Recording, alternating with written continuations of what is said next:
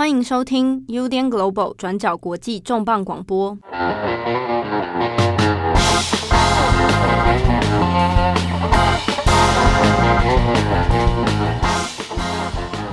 欢迎收听 UDN Global 转角国际重磅广播，我是编辑佳琪，我是编辑七号。我们今天的重磅广播呢，是关于这个冲绳的漫才表演。冲绳这个部分我可以理解，但是漫才我自己是比较没有相关的，就是看过表演的经验。我看过比较多是那种欧美的脱口秀表演，这样啊，stand up 啊，那种 talk show 啊，你是欧美系的啦。对，就是我看比较多，因为它的那个管道比较多嘛，也可以从 Netflix 或很多地方看。但是像漫才，我自己是真的相对比较不了解。我看好像台湾啊，也是近几年，有没有十年，我不是太确定。就是近几年开始，慢慢越来越多人去知道说日式漫才这一种演出方式。比如说我们两个人一组，嗯啊，佳琪跟七号，嗯，那我会负责装傻，然后佳琪负责吐槽我。是不是有人留言过我们两个很像漫才？是是，就是这样子，类似像这样。好，因为我本来预期是我可能要扮演是一个偶像的角色。你是吗？你看，你现在就是吐槽我。哦，是吗？这就是哦。刚刚以上就是一段比较简单的漫才的演出方式啦。好，很好。好，对，那因为这次我们这个，我们两个很久没有来录重磅广播了。没错。那今天这个题目，我们聊冲绳的漫才哦，诶，不只单纯是说来介绍这个喜剧形式而已，而是要放在冲绳的脉络里面来聊。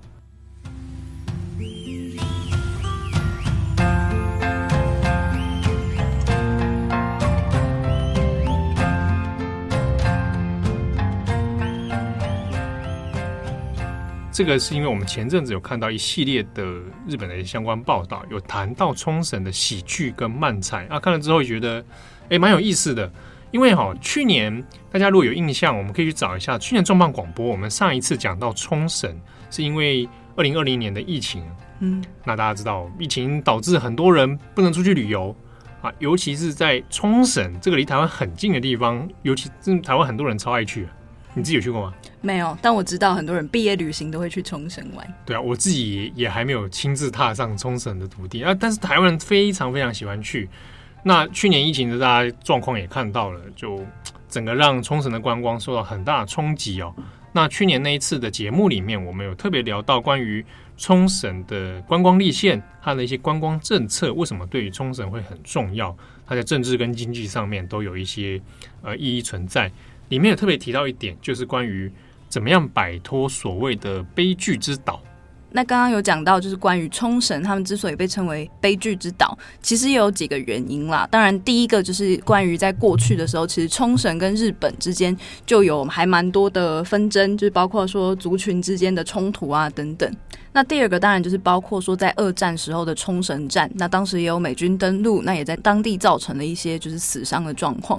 然后再来第三个，当然就是在战后之后一直留到现在的关于美军基地的一些争议，所以就是让冲绳到现在都还是有这个悲剧之岛的称号。对啊，那这过去我们谈到观光立县这件事情的时候，也希望说我是不是透过观光一系列的政策，一系列的转型。好，那让大家可以摆脱有摆脱这样的印象哦。对，冲绳不再是只有悲剧之岛，不再是只有那个黑暗悲伤的历史啊，它也可以有一个崭新的面貌。那这一次我们谈冲绳的漫才，它的背后的一个逻辑的概念跟这个观念也有点接近哦。呃，讲到漫才是既然是一种喜剧的形式，那我们摆在冲绳的脉络里面的时候，我怎么看说那冲绳的漫才组合？它要怎么来做这一些喜剧笑话的呈现？这些内容有没有什么跟冲绳直接相关的？那有趣的就是说，从几个冲绳自己比较新进的啊，近几年的一些演出哦，其实讲近几年，差不多有的也是有十年了。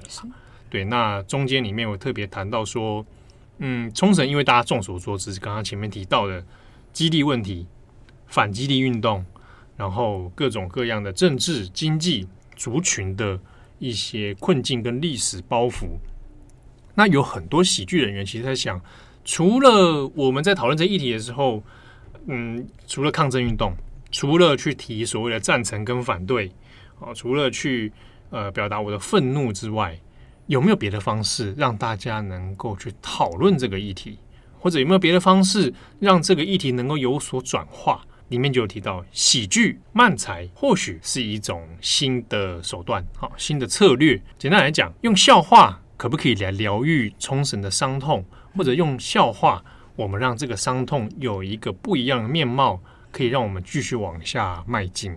其实大家应该也都知道，说关于历史伤痛或是历史记忆的这些事情，要把它写成一个笑话是还蛮难的。尤其是最近台湾也有一些这几年来啦，也有一些关于想要开历史玩笑，但反而变成地狱梗，不知道能不能这样讲的一些例子。嗯、大家常会讲地狱梗这个词嘛，哈、嗯，这个通常就是说，哦，我地狱梗的意思是说我我开这玩笑，可能它有点黑色幽默，它可能会去触碰一些特定的族群。然后会比较可能碰触一些历史伤口，好，或碰触一些社会议题，好，那当然这个地域梗其实应该这样讲，你你刚刚讲很对，就是地域要写这一种类似的笑话其实很难。不过其实根本上来说，讲笑话这件事情本来就是蛮难的，对，哦，就是讲个笑话，哈哈，好好笑什么。但是其实尤其对于喜剧真的专业演出来说，那个是要费尽心思哦，那不是每一个人都真的那么完美都做得到，所以其实要花很多的。精精神，然后花很多的才能去做设计。那所以七号，你可以来解释一下，就是所以他们冲绳的这些历史记忆的地域梗到底是在讲什么？好，我举几个例子哈，因为我后来也是看了蛮一些冲绳自己的喜剧演出。呃，之中有一几种，我们大家可以出分几种类型啊。有一些会特别以冲绳的方言好来做演出的。那这个当然，如果你不太懂他的语言语言的话，那就很比较难进入。通常这一类演出通也比较针对的是冲绳在地人。那除此之外，有一些是属于呃日语跟冲绳语、冲绳方言来做一种诶交杂的梗的，有点像，比如说我今天有一个有一个脱口秀，一个漫才组合是用华语跟台语，嗯，然后他同时去讲两种语言的一些梗，嗯，比如谐音啦，啊，或者一些语言沟通上面的一些。这种趣味、哦、笑点是笑点，对，笑点在这种上面啊。那在冲绳里面也有类似的啊，就是其实你看，有时候日本综艺节目也蛮喜欢讲各地方言的那些，哦、对不对？大阪腔，哎，对，什么各种腔调，然后这个哦，原来这个词是用这样来念，这样这样啊，也有这种类型。那还有一种类型，就刚刚前面讲的，呃，它有特别在针对冲绳的议题来作为一种梗。那中间当然就会涉及到一些，我们这样讲叫地狱梗。那日文里面有时候会说那叫做自虐段子，neta 就是有点自虐性的、自嘲的。比如说我讲一个好了，大家听听看，他可能他是在讲什么哈。比如说他就有一对组合啊，一对漫才组合，这个这个漫才组合蛮蛮有趣的哦。他叫阿林库林，那他这个组合里面呢，有一个人是日美混血儿。嗯，所以他一脸就是外国脸孔，那他美国人的长美国人的长相，然后他穿篮球队的那个公牛队配色的衣服，就很像一个美国 观光客，对，就是一个典型的 stereotype 的美国人。嗯、那他里面先讲一个，他曾经有在 talk show，就是哎不是 talk show，漫才演出的节节目上面现场演出哦，然后就怎么样介绍自己，因为他的搭档其实是冲绳人，嗯，那两个年轻人上去之后，就美国人就介绍说啊，其实我是这个 half，就是混血儿。啊，别人就会问他说：“那你是混什么混什么？”哦，其实他说：“哦，其实我是美国人混美国人啊，我的爸爸美国人，我妈妈是日美混血。”嗯，这样，他说，所以他中间他的日本血统里面就会剩下一点点。啊，别人就问他：“那那你这样子到底是日本血统的大概剩多少？”然后他说：“以比比喻的话，大家都有吃过 Pocky 吧？”那 Pocky 巧克力的部分就是我美国血统的部分，那 饼干的部分是我日本人的部分，只有一点点。好，那讲这句话大家就会笑。嗯，好，那就用他这个身份做一个开场。那他有个段子就是桥段，就是这个美国人就开始地上说啊，我看他哇，很多沙滩，嗯，沙子好好玩哦，我，开始玩沙，哇，沙子好好玩哦，玩沙玩沙。这时候日本人就会在旁边用麦克风很低沉的声音说：“America 正在寻找未爆弹。” 很不争气的笑，你这样会不会被骂？不会，因为当场大家都会笑。嗯，这个美国人马上就站起来说：“什么未爆弹啊？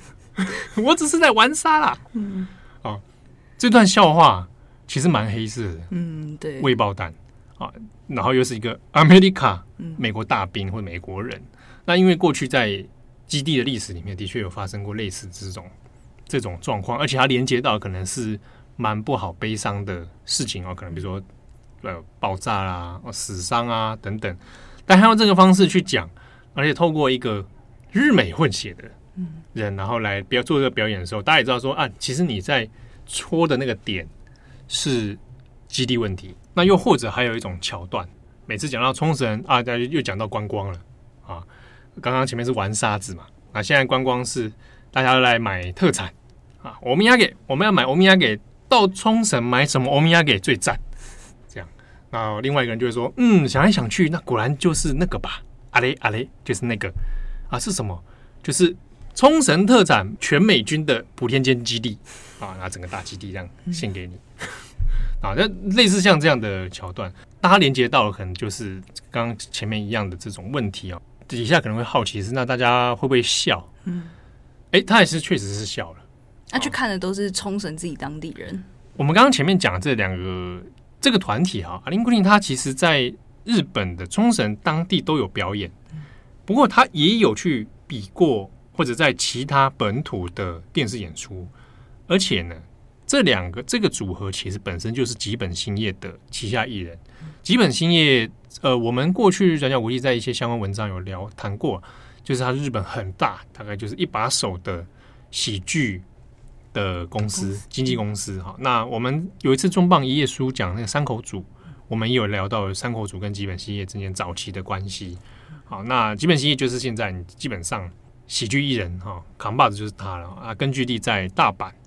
那这个阿林库林这个冲绳的组合呢，过去他其实也是在吉本兴业里面活动，然后也有受过这边的培训，他也去打过日本蛮有名的，算是漫才殿堂哦，M One 漫才大赛。另外一个还有一个演出啊，哈，就是做喜剧演出的 Owari Bigun Kiji 啊，就是简单讲就是笑话美军基地团体就叫这个名字。他演出的时候啦，哦、他们会用，因为他他会有不同团体在演，嗯，好，那这个会有短剧，会有漫才。啊，各种各式各样的演出哦，那中间当然就有很多的不同组合，那它的名字都叫这样的，其实它的内容就是充满了各种美军基地的嘲讽，对，或者是充满各种冲绳政治的嘲讽。比如说里面就会讲，呃，我抓他几个笑话，他会说，哎，冲绳是不会降雪的，下雪，冲绳不会降雪，但是会有降落伞哦。啊，感觉也是笑的，我看到这也觉得，哎，这笑蛮聪明的，就是降落伞就是。美美军。对，然后也当然也是也讲到冲绳站了，哦，过去那个很很画面这样子，然后还有说，哎，冲绳的那个道路标示哦，我们都会写注意行人，路飞出注意，哎，对，路飞出 注意嘛，就是说怕有人喷出来，不是喷出来啊，有动物或者是有什么动物啊、车子啊、小孩啊会冲出道路哦，所以是注意行人安全这样。他说不会不会，冲绳没有写这个，冲绳告示牌身上写着注意流弹。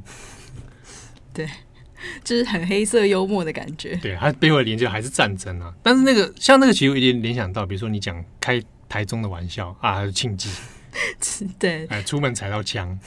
对，但是我刚刚听到那些笑话，我其实会觉得有一点不安呢，就是我的笑会延迟几秒，就是而且你也不敢放声大笑，对。对啊，我就会觉得说这是人家的伤痛，痛对。然后我如果我是一个，就是我不是冲绳人，我这样笑会不会有一点不好意思？哎，您谈这个非常对，因为在现场也有一些人会对这个感到困惑，比如说像刚刚佳琪，你刚刚就只能用鼻音笑的，嗯、好像有一种心领神会的笑，嗯，就是你你 catch 到笑点了，但又不敢觉得 不敢笑，这、啊、是人家的悲伤的血腥的历史，这样。对。那我们透过相关的演出看现场的反应，或者他们这几个团体其实都有受过一些相关新闻专访，都有提到。在现场，如果在冲绳演出的话，其实有很多人是会放声大笑的，嗯，因为你笑出了我们过去都很在意的社会议题，对，那只是过去我们的形式跟手段都比较愤怒嘛，我们要示威，我们要抗争，我们要做各种各种运动。今天有人把这事情可以用一个相对幽默的口语来呈现的时候，诶，他对他来说，对当事人来说，他其实有时候是一种释放，嗯，对，还有一种释怀。那中间有没有？非冲绳人，那有不同的看法，那之中就有很多种 case 啊。有的非冲绳日本人也是有 catch 到笑点，他也会笑。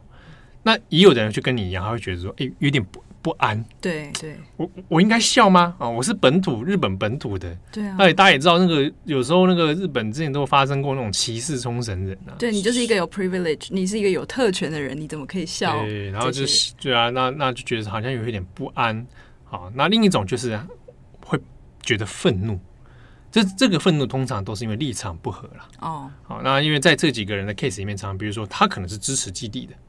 哦，真的有人是？对，他是支持基地运动的，他是支呃，不是他支持美军基地。嗯，啊，那或者是支持嗯冲绳就应该要服膺于呃日本政府的各种政策等等。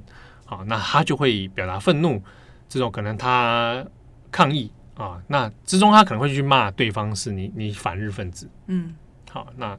你你这个你不爱日本啊，不爱国啊，这种这种论调其实也蛮常见的啦。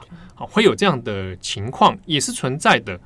那但就他们现场的很多人的这些漫才演员的说法是，也没有非常多啦。嗯，对。那你刚刚提到说，诶，我应该笑吗？嗯其实呢，正好在这几位冲绳的演出里面，他们都会提到一件事情。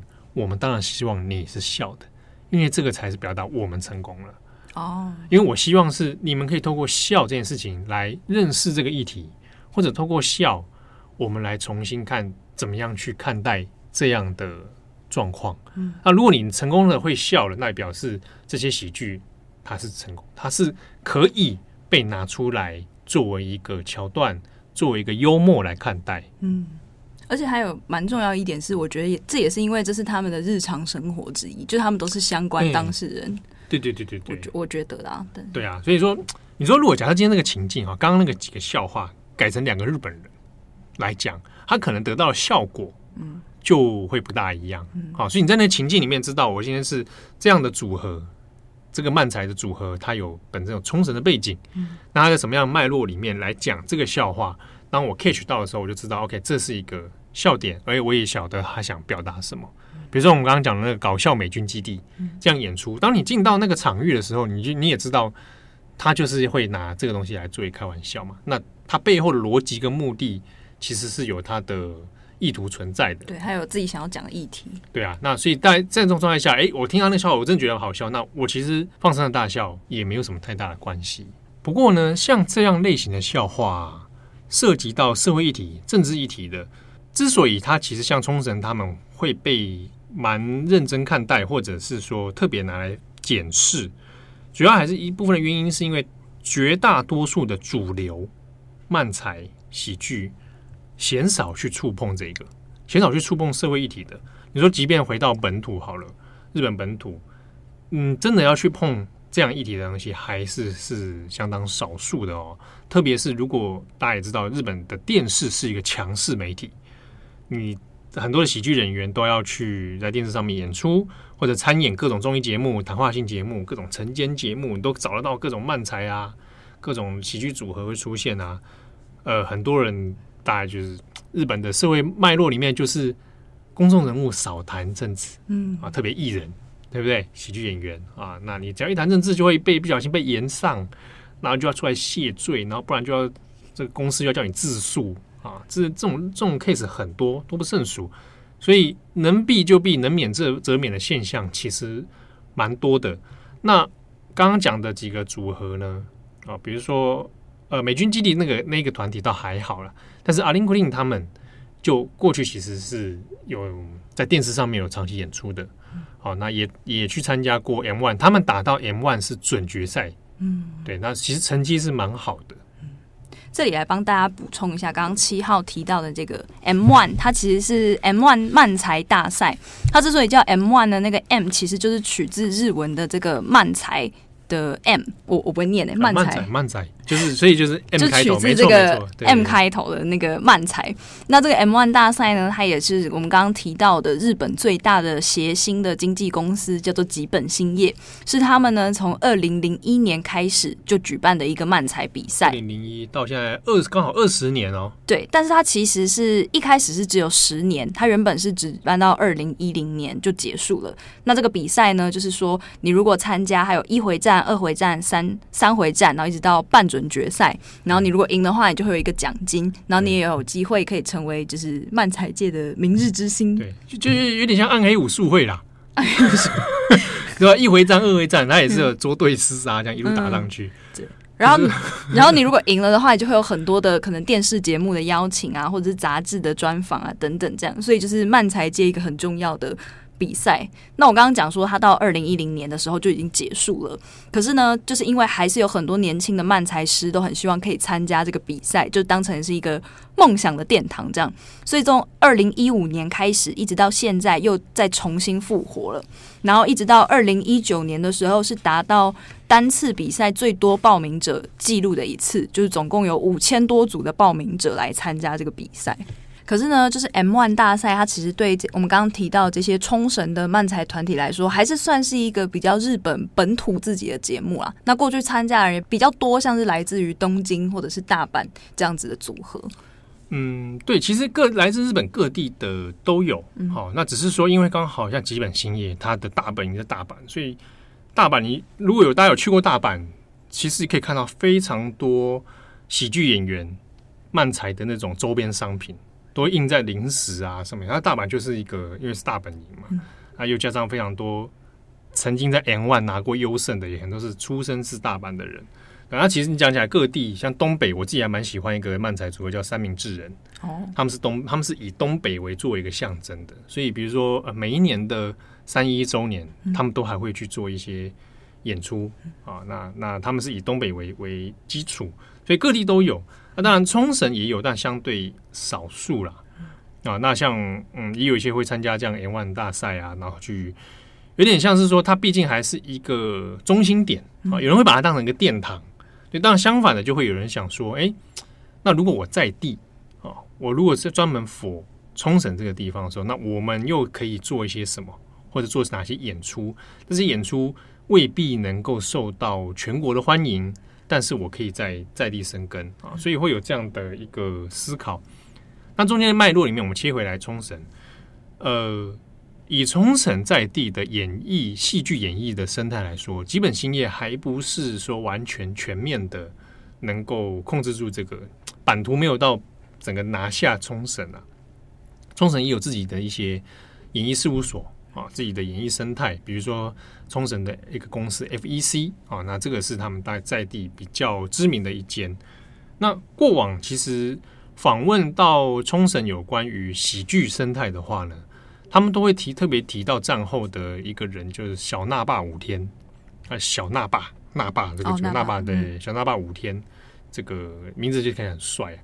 那他是战后中奠定冲绳一些喜剧演出。啊，不管是漫才啊、短剧，一个蛮重要的人物。那么几次的热潮里面，大概也会提到九零年代啊。九零年代其实日本哇，那个喜剧之多啊，不用说哈，志村健、嗯，北野武啊。哎，这两个人年轻的演出，可以有机会 YouTube 上还找得到。我对北野武的印象就已经是 Merry Christmas, Mr. Lawrence 那个时候，所以我不知道他以前有演过。啊、对，我还想说你，我还以为你想说你的印象停留在俘虏，对比现在其实是我觉得判若两人。可我觉得北野武在那个时候有点像郑红哎，我好像讲过，我好像有跟你们讲过，好像是年轻的俘虏时代的北野武，但我立刻就被就是大家严格的攻击跟抵制。但是 怎么会严格攻击？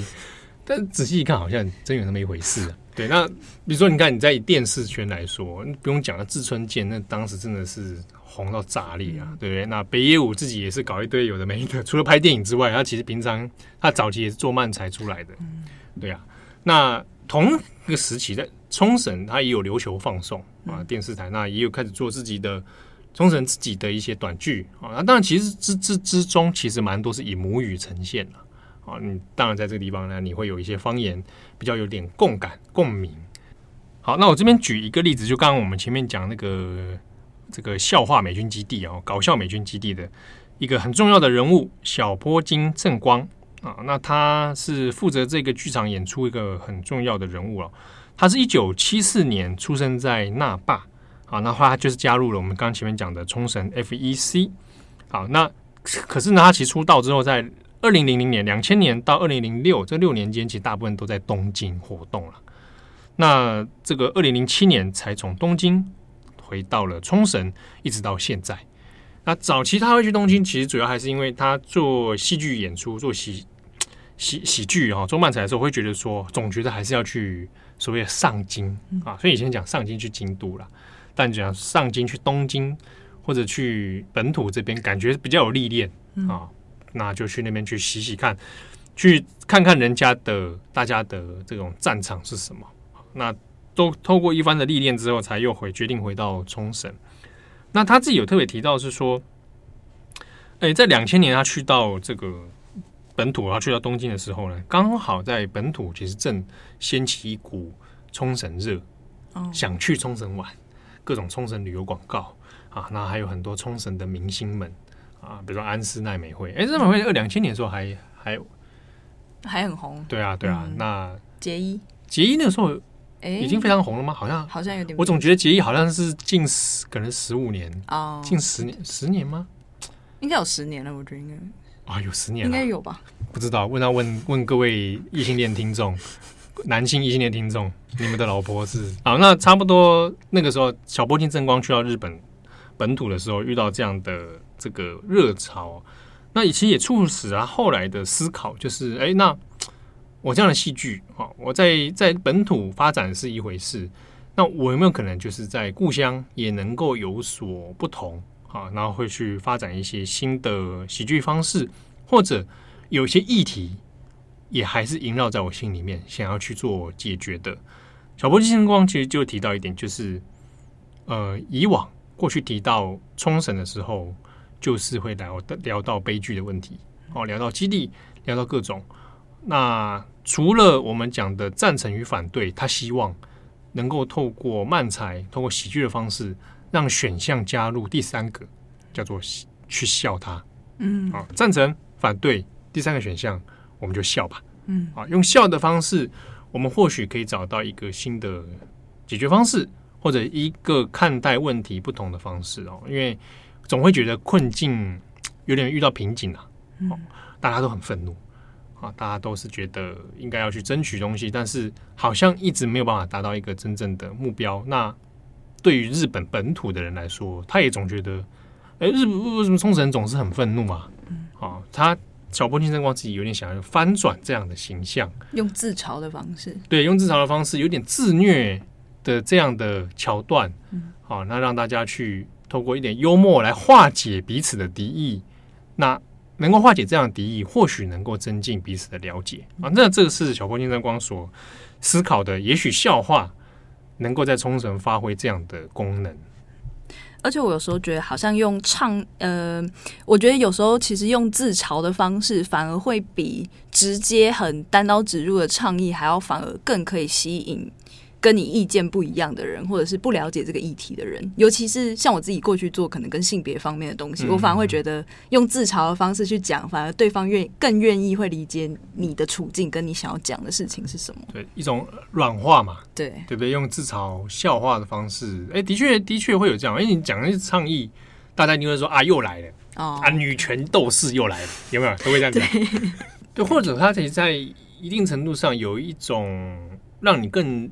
接受一定程度说法的，对，但这也只是其中的一种诉求的方法之一啦。对，对对对，其中一种。那在冲绳脉络里面，就摆在这边，其实蛮有趣的。好，那之中我们也可以呢要聊一下，就是那有没有失败或者是类似，然后效果又不太一样的例子？其实是有的。就是我们讲到冲绳的梗的时候，可能就是啊，可能大家直觉可以理解是啊，基地啊，啊，冲绳站啊，本土啊等等。那这样的梗啊，说它地域梗其实也是蛮接近地域梗的啦。那之中还有别的地域梗，比如说福岛哦，福克西嘛啊，嗯、那这个东西大家一讲到福岛，可能也会想到很沉重啊，比如说三一地震啊，核能啊，那像现在也是十周年了，核电的问题。福岛的事情可不可以拿来开玩笑，或者有没有人这样开？哎，有哦，有，但是其实很少数了哈。我们这边介介再来介绍一个人物，他叫做村本大辅啊。村本大辅这个也是蛮知名的漫才了啊，漫才的组合啊，他是一个人哈。那那他他还有搭档了哈。那不过也主要村本大辅这个人在这个议题上面蛮蛮出名的。他除了讲辅导作为一种梗之外，他也讲冲绳问题，哦，他也讲政治问题，大概也是近来吼被当成说是说喜剧演员里面蛮会去 touch 到社会议题的一个人。他是哪里人啊？你刚刚讲的？哎，他有趣了，他既不是冲绳人，嗯、也不是福岛人哦啊，他日本人，但他是福井县的，嗯，所以那个时候也有人会问啊啊，不是冲绳人，你讲冲绳梗可以吗？哦，你不是福岛人。你讲辅导梗可以吗？就有一种比较资格论的感觉，就你讲你生活情境里你遇到的东西就好。对，有的人会这样子嘛？哈，你你不是这个，那比如说你不是同志，你就不要讲同志梗。对，你很容易言上。这个是资格论。对对，但是这个东西也要看你讲的笑话的脉络是什么。啊，对对啊。那像村本大辅，他谈基地问题，其实也是谈类似的，用嘲讽的方式来笑美军基地的荒谬。啊，对当地人的生活造成的影响。那福岛梗这个可以讲几个啦。他演出的时候，其实他很多时候是在直接正在东北地区，甚至在福岛就有演出。比如说，他有几个笑话，我自己听其实觉得还好，没那么严重。比如说啊，大家很多日本官员都说那个核电那个废水有没有处理水，都是说排到海里面没有问题啊，不如这样子啊，我们来把它这个水哦排放到游泳池里面去。各位官员们就来办一场游泳大赛，反正这个水绝对没问题啦。嗯，就很像台湾政治节目或者是脸书上面出现，对吧？还好，就是还蛮常见的，还蛮常见的嘲讽嘛。对，对不对？那那这个状态就是，哎，大家会觉得说这个笑笑点是可以接受的。那村本大辅的演出里面，其实有常常也会得到一些回馈，比如说在地人、辅导人，那也会觉得说，哇，你讲这个东西很有趣啊。嗯村本大辅自己有提过几个 case，就是几个经历啦。比如说他在冲绳、在福岛的演出的时候呢，就会有有是呃结束之后会有观众或者有一些现场要演奏音乐的人会跟他说：“哎，真的很感动，就是谢谢你帮我们讲出一些这样的议题，然后用这样的方式啊，他们自己听了也会觉得会心一笑啊。但这个笑的背后其实是虽然是有伤痛的，但让他有一种新的方式去面对、去疗愈。那这是村本大辅的一些经验。不过呢，他也是有出过问题的。他在二零一九年的时候呢，啊，那在自己的 Twitter 上面就有一段发言，就后来就引起很多的争议哦。他那时候就说，他要去那个福岛的浪江町。那浪江町因为在地震核灾之后，其实已经有很大部分的区域是不能进入了。那在推特上就写说：“哎，这边浪江町有没有有没有晚上九点之后还开着的居酒屋喝酒的地方哦？那有的话，请告诉我。那想有人路可以来陪我聊聊天，来讲讲你你的你的这个町消失的事情啊。这段话想写下去，底下一堆人就说：什么叫做你的町消失？啊，那库纳鲁不见了。”他说：“阿浪江町都这样了，你觉得还会有晚上九点以后开的居酒屋吗？”嗯，好，很多人就开始这样子讲说：“你对你你怎么讲话这么没有注意到你自己的分寸？那一定分不出来你是在开玩笑，你是故意装不知道，还是想怎样？”嗯，对，那这段话其实就延上了啊，延上到后来村本大夫有出来道歉谢罪，但他贴文没有删了，他就在为这件事情谢罪。后来他几次的那个。炎上之后，他为这件事情，他有一也是发一些推文，嗯、就说啊，文字真的好难哦。这应该是每一个喜剧演员或者是做这种的，一定或是创作者啦，一定都会有这样的感觉。对，可是就是这就是他文字很难。对，这文字好像对是啊，因为可是因为你是就是做这一行的，对，对啊，你当然难，我也知道啊。对，那你就别是不是不要是不是写之前要想过，嗯、对吧？你也知道很难嘛，对啊，当然。当然，他他是说他其实没有特别的心思是要去嘲讽啊，嗯，他只是无意间他觉得啊这个段对话没想到后来变成这样的效果，他后来当然也是有谢罪道歉，而且以他后来在做长期在做的事情来讲，的确他也在东北问题啊、核电问题，然后冲绳问题都有下了蛮多的功夫，而且他会自己去做采访，嗯，就是喜剧以外，他有在做类似的事情，所以你看到呃像朝日新闻或者冲绳 Times。他们在做一些事件的周年的时候，还会去有的时候会去找村本大辅做专访，哦，或者谈谈他的一些记忆。那村本大辅为什么会做这样的题目，会去 touch 社会议题？这个一定程度上跟他自己自身经验也有关，因为他自己来自是福井县，那他自己住的那个市镇那个町哦，本身是高密集度的核电厂区域，他那边就有四座。那他曾经就想说，我的童年记忆当中就有这样的东西，我生活记忆当中就有这样的事情，那我有点想来 touch 这个核电的议题啊，所以他才会后来去做这样相关，然后去谈到加上三一地震之后啊，对他造成的冲击，那他才会去做辅导相关的题目。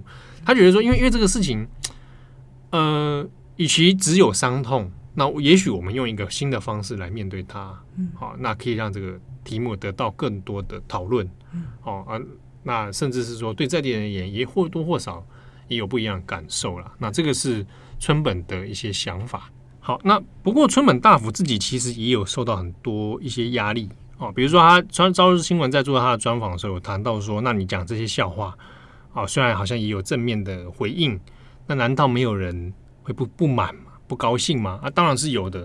比如说，一定会有固定冒出来右翼的人骂他，说啊，你个反日分子，嗯，啊，你你只要讽刺日本政府、讽刺日本社会，你一定不爱国，你就是反日分子。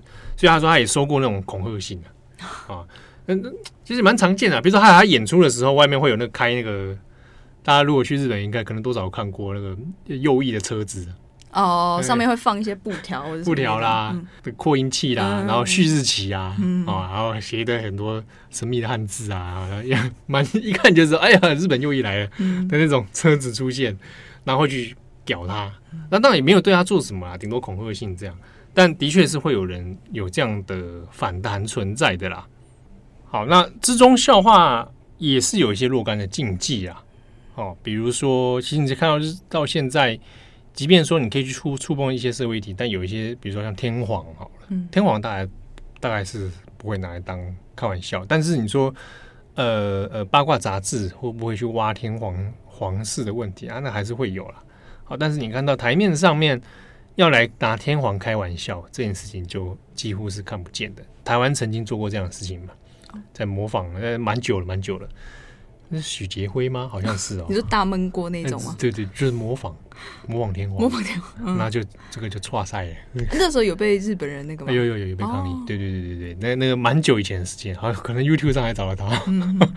那天皇这一这一款，那另一个是大概是原爆了。嗯，原爆的事情大概你在嗯台面上电视演出的公众人物上面，也很少会被拿来当成一个笑点。嗯。好，那这个涉及到的还是因为呃受害者的问题，还有各种蛮严重的伤痛。不过，嗯，比较特别的是，大家可能会想，哎，可是日本还是有很多这种类似的地狱梗，嗯、哦，还是会有类似的题材，的确是有的。但是，可以大家想一下，它出现在哪里？比如说，它出现在漫画，嗯，出现在匿名留言板，比如说二恰啦、五恰啦，哦，五恰更是、哦、那里面很恐怖。如果你看得懂日文的话，你去看五恰，哇，五恰恐怖了，跟跟网络右翼大本营吧，嗯。啊，那上面各种排挤啊什么的，丑女，丑女啦，丑在日朝鲜人啊，比如你呃记不记得那个台湾那个之前那个那个古迹，然后台南石狮子被人家砍，被那个统被统派的砍啊，哦，然后这个事情有传到日本去，五恰上面直接就说犯人绝对是在日在台朝鲜人。哦。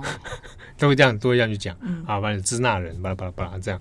啊，五窍上面的确会有很多这种类似的东西，但是其实出现的媒介是不一样的。对，就匿名的留言板。那像刚刚七号讲到那个跟原爆有关的题材，也是玩笑的一个禁忌，就让我想到我前阵子看了一个漫画，我还蛮喜欢，是水木茂他的《全员玉碎》。嗯、那这个漫画当然就是因为水木茂，水木茂鬼太郎作者，对，鬼太郎之父，然后他自己也是在二战的时候有被派到南洋去打仗，所以他当时是失去一只手臂，对不对？好，嗯，然后其中《全员玉碎》就是回忆他当时在南洋的第一手的见闻录。那可是。因为当时的士兵都跑到南洋去，然后就会发生很多，他会用很黑色幽默的方式来写一些很可怕的事情，比方说有队员的手臂不见了，他们就去一直在找那个手臂，或是有同那个同伴不见了，就发现被鳄鱼吃掉了，他就用很好笑的方式来写这种很惨的事情，有点卡通化的样子。对对对，就是想办法要把对方的那个小指砍下来带回家给那个家人，结果才发现对方根本没有死透，然后就把他的小指就是砍下，就是很有点恐怖，但是又有点好笑。嗯，对。然后其中有一个部分也是在讲关于是跟慰安妇有关的题材，就我先放一个警示这样，然后就是。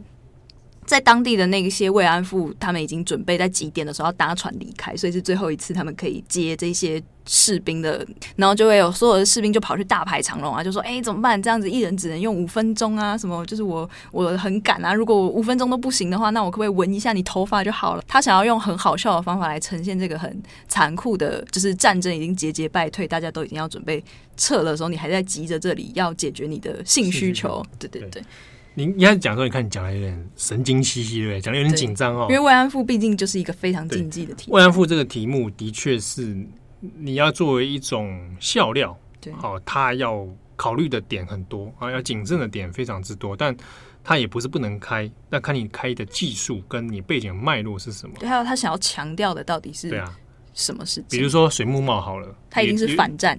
对你，其实你可以看出来，水木茂的作品，如果去看他那一本《全员玉碎》好了。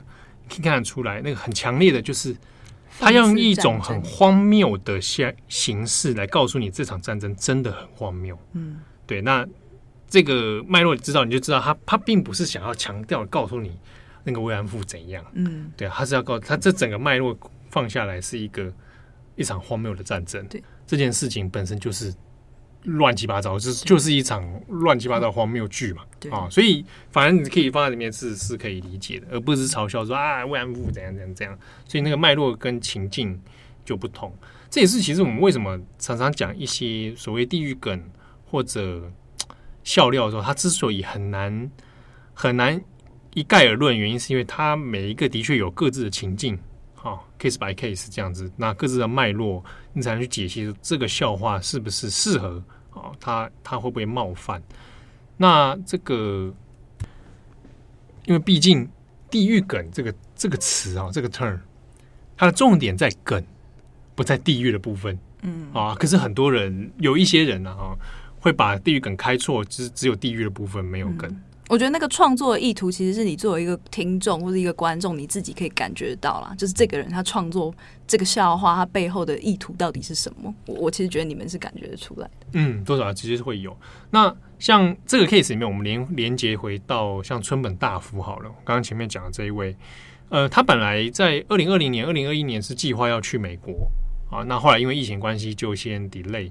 那他的说法是有提到说，哎，想要去美国是因为想要去。再去多研究钻研不同笑话的形式，那他自己有特别提说，呃，在日本的情境啊，他认为的，在日本的喜剧情境里面，比较常看到的是，因为现实很痛苦，所以我想要逃离现实，所以我为了依托这样的现实里面，我讲一个比较逃离现实的内容，大家会会笑。那他认为说，他在美国，他观察美国的喜剧形式或者美国的 talk show，比较喜欢的是。因为现实是这个样子，嗯，所以我去挖开那个现实，我去戳那个现实，大家因此觉得很好笑，嗯，啊，那这是跟日本的情境里面有截然不同的，这也用来解释说他为什么会特别去找一些现实题材，嗯，福岛啊，啊，冲绳啊，啊，那用这个方式去挑战大家对于幽默的境界啊，幽幽默的这种感受力，所以他后来也想说做这样的呃计划，说想要再到去。美国这样子，好，那村本大辅呢？他自己还有特别提一个，是说他过往的一个经验呐，哦，就是早期出道的时候，哎，感觉蛮有潜力的，所以也会前辈会指点他。那之中就有前辈告诉他说，哎，这个村本哦，你讲的笑话蛮好笑，蛮不错，你也蛮受听众、受观众欢迎的。可是呢，你有一个盲点，你的笑话只有半径五公尺。哎，什么叫做半径五公尺？就是说你的笑话题材内容啊，大概都不脱你身边的东西，你身边五公尺以内的，所以可能就是你生活周遭你所能看见、所能及的事物。可是这个说法呢，其实也正是有许多的喜剧或漫才里面，大概主题上面很接近的，比如聊自己的生活，聊去便利商店买东西，聊校园，聊我搭计程车，好各种生活的东西。那之中还有人特别擅长于这样的模仿，啊，然后从中去挖掘题材。那村本是想说，他之所以前面会特别提这样，是可能认为他的题目、他的素材。需要挖更深的东西，或者眼界要更开阔一点啊，这个才连接到他的一系列做社会议题的背景。嗯，那像刚刚七号讲到的那个半径五公尺，其实让我想到，因为我自己看比较多是属于欧美的，不要，就是尤其是 Netflix 上面的一些就是单人的脱口秀的节目，然后其实里面也会慢慢看，你也会发现一个特色，就是很喜欢大家也是讲自己的自身经历，尤其是自身经历造成的一些。伤害，然后用很自嘲的方式把它讲出来。当然，我一方面觉得这是很好的，因为像这就是补了日本长期以来可能漫才或脱口秀或是相似的表演里面的一些不足。可是，好像也会有一点危险。就比方说，女生的脱口秀演员就会讲很多女生自己的经验，比方说我约会很失败啊，我就是约会市场的卤蛇啊，我在 dating app 上遇到什么，然后或者是同志可能会讲说会拿自己。可能因为小时候被歧视或者是被霸凌这样子的事情来当成比较自嘲的一些一些故事，或者是黑人脱口秀演员也会拿自己遭到歧视或是霸凌的事情拿来当成那个那个段子的题材。但是，嗯，但我觉得这样子的创作方向当然是好的，因为你是从你自己的生命经验去挖掘创作题材，这一方面一定是真实的。那但是。他也会有一个危险啦，是我最近看到一个我还蛮喜欢的作家他在谈的，就是他说现在他意识到创作有慢慢开始朝真实倾斜的危险。但是创作它其实毕竟还是创作，不是说诶，我只能够拿我自己真实经历过的事情来背书，因为这样我比较有话语权。就是黑人就讲黑人笑话，那同志就讲同志的笑话，女性就讲女性的笑话。这一方面当然会巩固他的真实跟他们的话语权，但是另一方面可能也会限制我们真正在创作的一些题材，或者是你可能对于整个产业的创造力或者是想象力可能会有所缺乏。这是我觉得还蛮有意思的事情。嗯，其实的确，因为在这个脉络情境里面，各自大概每个国家它在喜剧的讨论创作方式，其实大家都有各自的一些呃苦恼啦。哦，那但其实我觉得也未到你已经讲，就是它也未必是说，我就一定非怎样不可。嗯、比如说，我难道我是黑人，我就一定要讲？黑人相关梗嘛，但如果是一个异性恋男性，但他讲的同志笑话，也许他就会相对应来说更容易延上，或者是更容易，我我会觉得有一点陷入一个像资格论一样的、嗯、对。但这个因为你提到，其实也许、嗯、maybe，嗯，它未必会发生，它不是一定就怎样，嗯，就像你白人有没有在讲种族梗的？有，嗯，对，所以重点其实还是回到刚刚前面讲的，它之所以很难一概而论，就在于 case by case，对。不同的人、不同情境、不同的场域，啊，不同的脉络，它其实都会得到不同的效果。那甚至是说，你说可我可不可以开这样的玩笑哈？比如说啊，我一男，嗯，啊，七号是个一男，我可不可以来以同志作为一个题目来做笑话？可以啊，看我看我怎么开嘛。对，还要看你的创作的意图。对，我的技术，那是考验你的技术跟你的专业。嗯、我不是说我开一个玩笑，哎，笑同志，哈哈，你们不好笑，嗯，对不对？重点就是不好笑啊，啊，他没什么深度，没什么脉络，也不够 smart，嗯，对，所以他这个东西就是个典型的，刚刚像七号示范就是烂笑话，嗯，好，那你可以把这个笑话提到更深的层次，那真的就是技术的问题了，嗯，对啊，这也是我想，呃，其实这回到冲绳的脉络里面，他们很多人也讨也讨论这个，不是说。我觉得把基基地问题套一套就，就就大家就很好笑了。对，哦，我中间还是有涉及到比较深层次的。我在本身我是一个漫才，本身我是一个喜剧演员，那我技术上面怎么样达到让大家觉得开心、嗯、觉得好笑这个目的？嗯，对啊，不然最后在上面讲基地讲讲变，最后变说教，嗯，那这个也很怪吧？好，变街头演讲，这个好像也就脱离了他作为喜剧演员形式的一个本色了。好的，那希望大家喜欢今天的重磅广播。那我们提到的几个演出，如果你听得懂日文哈，对日文熟悉的话，其实可以在 YouTube 上找到很多他们的演出哦。不过，因为像我自己，因为当然听不太懂冲绳腔跟方言啦，所以有一些梗是没有办法完全 catch 到。但他们有一些东西是是用日日语来讲，其实还蛮有意思的啊。如果你平常也喜欢这种漫才演出的话，冲绳的相关表演啊，会是一个新的，我觉得是个蛮有趣的领域。嗯，好，那感谢大家收听，我是编辑七号，我是编辑佳琪，我们下次见，拜拜。